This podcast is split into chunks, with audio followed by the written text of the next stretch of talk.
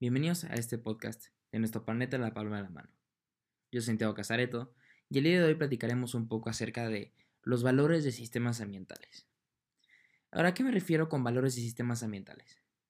Verán, cada persona tiene un cierto conjunto de, valores y de opiniones en cuanto a la forma en que nosotros como seres humanos interactuamos con el planeta.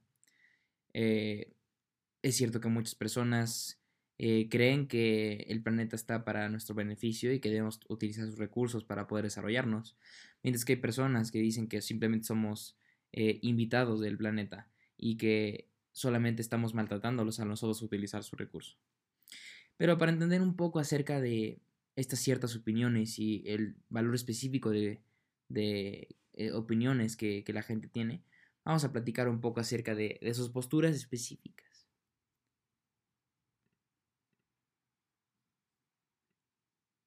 Y bueno, hay tres posturas mayores, que son las más conocidas, probablemente las conozcas, tal vez no.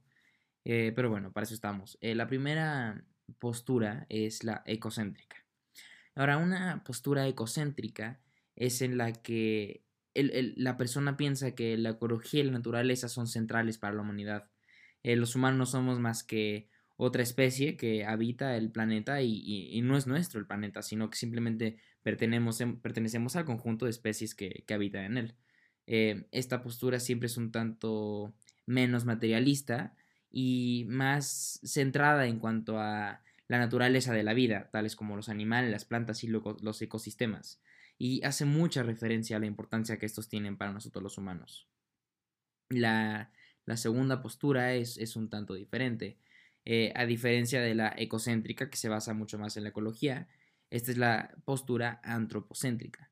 Ahora, la, postura antropocéntrica habla un poco acerca de cómo los humanos somos la, especie más importante en el planeta. ¿no? Eh, sí es cierto que somos el conjunto de otras especies en el planeta, pero nosotros somos la más importante, somos la más desarrollada. Y por eso nosotros tenemos el, deber, por así decirlo, de manejar el ambiente y su sustentabilidad. Ahora, ¿a qué me refiero con manejar el ambiente? Eh, me refiero a que hay que imponer ciertas legislaciones y leyes para poder hacer cuidado apropiado de este. Eh, puede ser por medio de, impuestos o de regulaciones ambientales, leyes eh, que protegen la cantidad de gas que se pueden transmitir a la atmósfera, etc. Mm, muchas personas consideran que eh, con esta postura, que, el ambiente sí es algo importante y que el ecosistema es algo que debemos de, cuidar. Sin embargo, no es tan importante como, como, el desarrollo humano y como nosotros. Por otro lado, eh, y la tercera postura más común, es la postura tecnocéntrica. Y es una postura que hay que decir que en los últimos años ha estado más de moda, debido a que, bueno, esta es, es este, se basa mayormente en la tecnología, ¿no? Por eso se llama tecnocéntrica. Eh, esta postura declara que, para todos los problemas existe una solución gracias a la tecnología. Eh, la ciencia es la encargada y es la que poco a poco va a llevarnos a poder encontrar soluciones para los problemas que estamos sufriendo hoy eh, en el medio ambiente.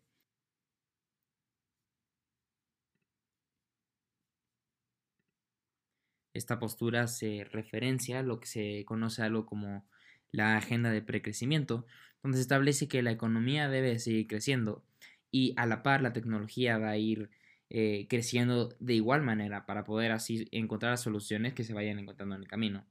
Eh, sí hay que remarcar que es una postura popular, como ya se ha mencionado, pero porque presenta mucha oportunidad para el futuro. Poco a poco estamos viviendo en una época en donde encontramos más soluciones y más tecnología que nos, que nos abre diferentes puertas, ¿no? Para no solamente solucionar problemas eh, por ejemplo, de genética en los animales o problemas para sustituir eh, materiales dañinos para, el medio ambiente o incluso formas innovativas de, de revertir el proceso en el cual hemos estado dañando nuestro planeta. Ahora es verdad que, aunque estas son las tres posturas mayores, hay unas cuantas otras posturas que son un, tanto menos populares. Por ejemplo, tenemos la, la postura del ecologista profundo, y a lo que me refiero como con el ecologista profundo es que ellos piensan que la naturaleza no existe para servir a los humanos, sino que al contrario, los humanos tenemos el deber de cuidar la naturaleza. Eh, estas personas tienen una postura en la cual se limita el desarrollo, eh, siempre produciendo dentro de los estándares que nos permite la Tierra, sin abusar de los, de los recursos y los materiales que esta misma nos ofrece. Ellas son personas que creen en los derechos ambientales, eh, que básicamente están para defender a, la naturaleza, que creen que la naturaleza también tiene sus derechos, tales y como nosotros somos seres vivientes, los árboles también lo son, y por esto no deberíamos hacerles daño, se podría considerar un crimen eh, eh, para ellos.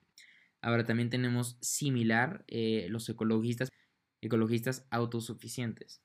Ahora, un ecologista autosuficiente es aquella persona que se desarrolla de de manera pequeña.